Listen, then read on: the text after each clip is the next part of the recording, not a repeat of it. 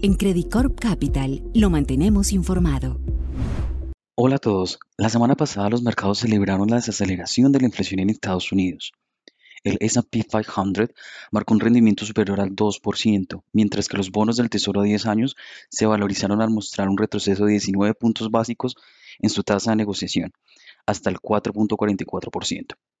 La razón detrás de esta reacción positiva la posible decisión de la Fed de poner fin a las subidas de tasas de interés. ¿Qué ocurrió exactamente? El índice de precios al consumidor en Estados Unidos no solo mostró una variación nula en octubre, sino que la inflación a 12 meses retrocedió a 3.2% desde el 3.7% del mes previo.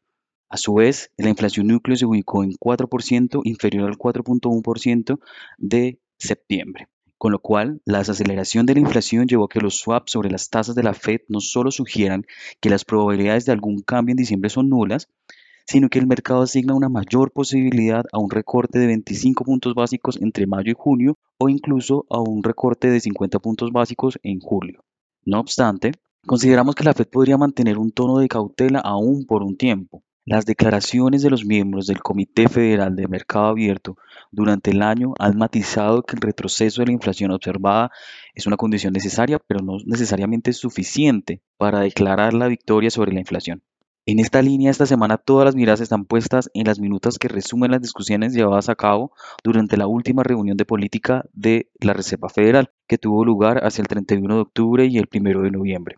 De ahí que los mercados estarán atentos a cualquier comentario que pueda dar lugar a nuevas esperanzas de que la Fed podría reducir la tasa de referencia en 100 puntos básicos a lo largo del próximo año. Los funcionarios podrían indicar todavía que las tasas tienen que permanecer allí durante un periodo suficiente para que la inflación vuelva al objetivo del 2%. En cuanto al ámbito político, el reciente acuerdo en el Senado ha marcado el cierre del tercer enfrentamiento fiscal del año, la aprobación del proyecto de ley de financiación provisional recibió un amplio apoyo bipartidista, algo poco común en la política estadounidense actual. Esto generó un ambiente positivo entre los demócratas quienes ven reflejados los niveles de gasto establecidos en un acuerdo previo con Biden en mayo de este año. Queda claro que los mercados están en un momento crucial tanto para las perspectivas de política monetaria como de política fiscal en Estados Unidos. Los inversionistas estaban evaluando este contexto y esto determinará si el optimismo se extiende en las próximas jornadas o no. Las bolsas muestran tono plano en los primeros compases de este lunes. Los futuros de Wall Street vienen con leves retrocesos y el selectivo de referencia de Europa en Eurostock marca una, una caída del 0.1%. No obstante, el dólar a nivel global retrocede un 0.3% adicional al 1.8% dejado la semana pasada, lo que puede contribuir a sostener el apetito por activos en mercados emergentes.